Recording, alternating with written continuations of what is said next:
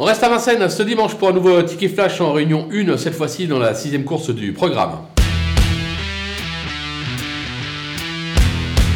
On va faire confiance à un cheval qui est incontournable depuis le début de l'année, le numéro 2, Didjar du Vivier. En effet, euh, trois tentatives cette année déjà et déjà un succès et deux accessites. L'engagement est très favorable. Certes, la course euh, est de bonne qualité, il y a franchement de bons éléments au départ, mais à mon sens, euh, si le cheval fait sa valeur, il ne doit pas descendre du podium, raison pour laquelle on va simplement le jouer gagnant et placé.